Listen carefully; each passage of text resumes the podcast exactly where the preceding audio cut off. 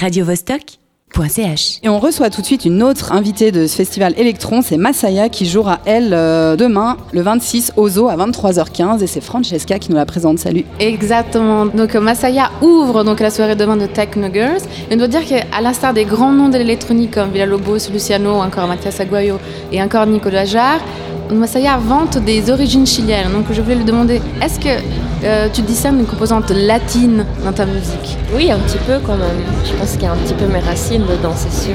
Percussion. Par, euh, aussi par rapport à- aux voix, est-ce qu'il y a une préférence pour rajouter des voix souvent dans tes morceaux ou Je rajoute, euh, je rajoute tout le temps mes voix sur mes morceaux. Puis des fois, on, on reconnaît même pas que c'est ma voix parce que je la bidouille. euh, et puis je m'amuse en fait. ficote avec tes machines Ouais. Donc, comme tu es maintenant une, euh, DJ confirmée, ça fait longtemps que tu es résidente à- au Déclab, à La Ruche aussi, tu as ton propre, ta propre émission de radio. Je voulais remonter un peu en arrière à tes premiers souvenirs d'adolescence, les souvenirs des premières fêtes qui t'ont marqué, peut-être dans des endroits qui n'existent plus maintenant, parce qu'à l'époque, tu, tu faisais des pèlerinages aussi à Zurich, à s'endormir. euh, tu as quelques souvenirs que- à nous C'est sûr qu'avant d'être DJ, euh, j'étais une fan euh, vraiment de la musique électronique déjà. Et puis c'est vrai qu'on partait souvent à Zurich euh, faire la fête avec mes copines. euh, mais à cette époque, on pouvait tenir 2-3 jours. quoi. Plus mal, là, c'est plus le cas. C'était quoi juste ces, ces endroits mythiques où tu as récidivé euh, Il y avait le Sensor, euh, il y avait l'Oxa, la Dark Canteen, le Roche de Flagger, euh, euh, le Q Club, hein, même maintenant ça n'existe plus, mais on allait souvent là-bas. Donc voilà, c'était vraiment euh, une, belle période. C'est marrant parce que quand on pense à tous ces noms de clubs, je me demande si toi aussi tu n'as jamais fantasmé sur, de, sur des clubs qui sont mythiques comme le Studio 54 à New York ou la à, à Manchester. Si tu jamais rêvé de, vivre en fait dans, un- dans une expérience dans un club aussi mythique. euh, Est-ce que c'est encore le cas de trouver cette effervescence à Berlin peut-être? À Berlin, c'est vrai qu'on parle souvent du panorama bar, par exemple. Ça, va- ça me plairait bien là-bas, mais sinon, c'est vrai que pense pas trop en fait. Euh, Et donc on voulait dire en fait par rapport à, ton propre label, donc en 2008 tu as fondé Mina Records, est-ce que tu pourrais définir un dénominateur commun à toutes les productions qui sont chapeautées par euh, Mina Records par rapport au mix et, aux, aux albums euh, qui, sont représentés par Mina Records? Est-ce qu'il y a quelque chose en commun? En fait, une touche euh, par rapport à... Non, à part que oui, je pense qu'il y a quand même une touche euh, féminine, une touche euh, la sensibilité peut-être. Euh, de toute façon, je pense dans tous les morceaux que, je produis sur mon label, euh, il y a euh, quelque chose de, de, sensible, des mélodies, des voix. euh. Enfin voilà, pour moi, il faut que ça raconte une histoire et puis euh, je pense que c'est un peu le cas euh, sur mon label, en tout cas, pour moi. Ça, ça value quand même les adjectifs de, de romantique ou élégante, c'est euh, Ouais, dans la je suis- presse. à la base, je suis quand même une personne assez euh, sensible, un peu mélancolique aussi. Donc oui, ça me représente beaucoup. ouais.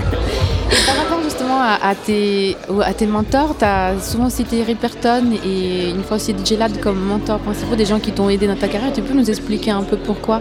Bah, fait, moi, euh, j'ai appris à faire de la musique toute seule d'abord. Puis c'est vrai que plus on apprend euh, avec des gens comme Ripperton ou Lad, euh, puis plus on avance. Donc c'est vrai que j'ai eu de la chance de, pouvoir, bah, malgré ça, Ripperton c'est aussi un de mes meilleurs amis. Puis on, travaille souvent ensemble. Et puis Lad, c'est aussi quelqu'un euh, qui, est ingénieur du son, donc il, fait les masters pour, euh, mon label et aussi euh, il m'aide à faire euh, les mix euh, de mes productions. Et euh, voilà, donc c'est vrai que j'ai beaucoup appris avec les deux, quoi. Et euh, en fait, on finit, on finit jamais d'apprendre, en fait. Mais on ne peut pas oublier parce que j'ai lu dans ta bio que quand même, au début, il y avait quand même un cousin qui t'avait peut-être prêté ses, son Ah oui, matos. Il ne faut pas oublier euh, ton cousin quand ah même ouais, de la C'est clair que c'est lui qui m'a appris à mixer, même pas appris, mais en fait, euh, lui, euh, il m'a juste dit, il m'a pris au local comme ça, il m'a dit, euh, regarde, euh, tu vois le kick, là, ça fait tout, tout, tout, tu dois caler ça. Voilà, c'est bon, maintenant tu te débrouilles. Et puis, en fait, c'est exactement ça, c'est- c'est que de l'entraînement et euh, il ne faut pas avoir quelqu'un à côté de nous pour nous dire comment faire, parce que c'est pas possible, c'est juste une question de, technique et puis euh, s'entraîner tous les jours en fait. Voilà. Donc c'est vrai que je remercie mon cousin pour ça parce que lui ça fait 20 ans qu'il mixe et, et, euh, des fois quand il passe d'un morceau à l'autre on n'entend même pas tellement c'est bien fait quoi. Et donc, par rapport aussi à, Euh, donc il y a un nouvel album à toi qui va sortir cette année. Tu peux nous anticiper quelque chose?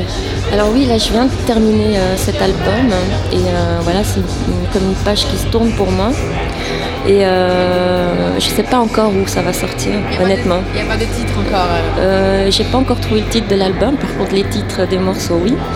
Mais euh, le titre de l'album non, et je ne sais pas encore sur quel label ça va sortir, si ça va être le mien, sur un autre. Je, voilà, je prends mon temps. Et si tu voulais donner un conseil aux gens qui nous écoutent, et là on parlait justement de comment tu as commencé à traficoter euh, après le boulot chez toi avec ton père qui comprenait pas pourquoi tu pouvais aimer ces genres de musique. Est-ce que tu, tu, pourrais conseiller aux gens qui, ont envie de s'y mettre comme ça euh, sans forcément des ambitions hein, de, de, non, mais après juste savoir si c'est vraiment ça qu'ils veulent faire ou si c'est juste pour se montrer ou, euh, parce que c'est vrai qu'être DJ on, dégage quand même quelque chose de je sais pas voilà, je sais pas si c'est une espèce de.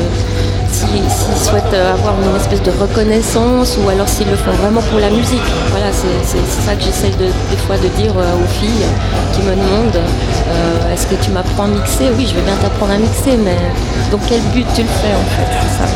ça représente quoi pour toi le festival Electron? Ah, bah ça, ça fait ça représente euh, tout, la découverte. Euh, c'est à chaque fois que je, que je présente Atacama puis que je fais un spécial électron, je suis toujours, je découvre toujours. Donc c'est ça, pour moi c'est vraiment la découverte euh, de la musique électronique.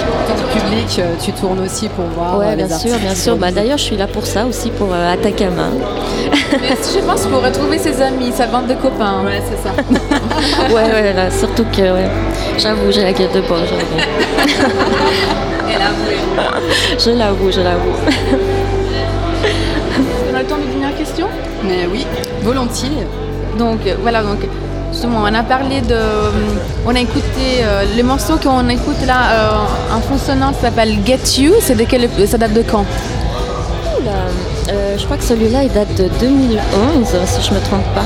Mais là vous mettez Get You, mais vous mettez quoi le Andersilla remix?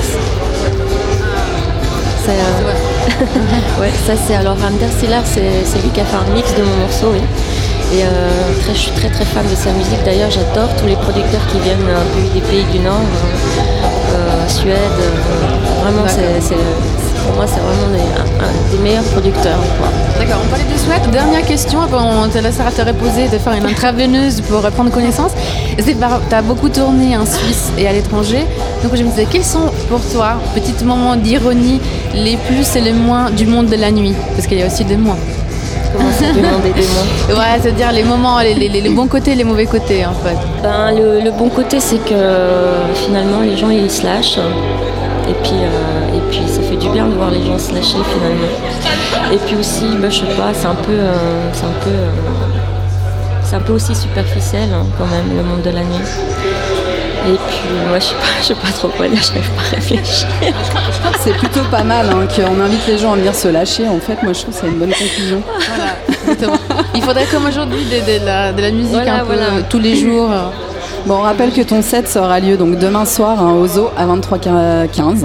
Donc bah, on invite tout le monde à aller se lâcher là-bas. avec moi, avec moi. Merci beaucoup. Merci. Merci à vous. Radio -Vostok